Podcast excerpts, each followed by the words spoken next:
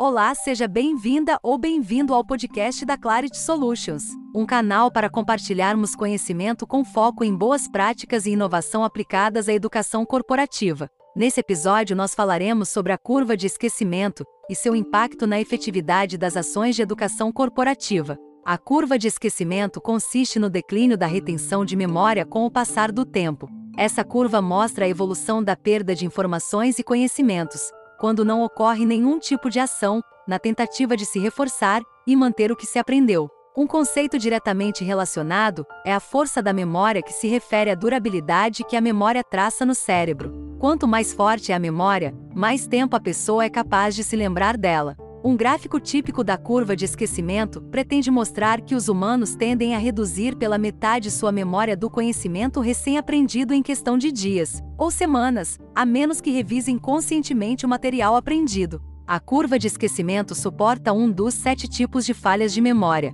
a transitoriedade, que é o processo de esquecimento que ocorre com o passar do tempo. Mas de onde surgiu essa teoria?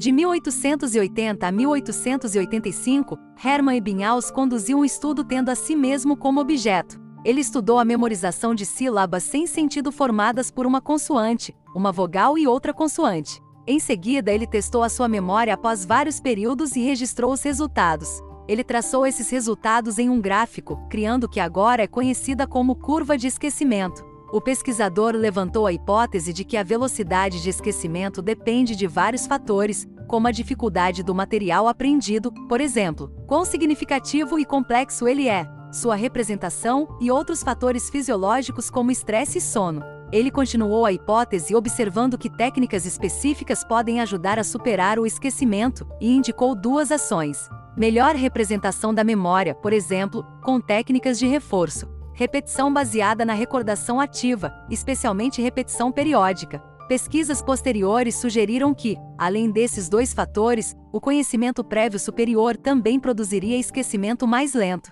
Quanto mais informações referenciais, mais lenta a taxa de esquecimento. Conclusão: dedicar algum tempo diariamente para lembrar informações anteriores tende a diminuir os efeitos da curva de esquecimento. E qual a importância disso para a educação corporativa? As empresas e seus profissionais dedicados a treinamentos e educação corporativa esperam que os recursos e esforços aplicados nas ações educativas tenham efeito duradouro. Ninguém planeja ensinar princípios e procedimentos a um colaborador, que depois de alguns dias acabará por se esquecer daquilo que foi aprendido. Isso seria um desperdício de orçamento dedicado ao processo, bem como de horas de esforço dos profissionais envolvidos. Ações de reforço, de rememorização do aprendizado, devem fazer parte de um plano educacional corporativo de qualidade. Seja por meio de pílulas de conhecimento pós-treinamento, preleções ou mesmo observando que o conteúdo passado faça parte do cotidiano laboral do funcionário, obrigando-o a aplicar e assim relembrar o que lhe foi ensinado. Podemos citar alguns exemplos de objetos educacionais que podem ser aplicados pensando em perpetuar o conhecimento adquirido. Quiz games rápidos simuladores situacionais com tomadas de decisão, infográficos, pocket e-books, simulados periódicos, dentre outros. Quando planejar suas ações educacionais corporativas, leve em consideração a teoria da curva do esquecimento. Os resultados serão muito melhores a médio e longo prazos.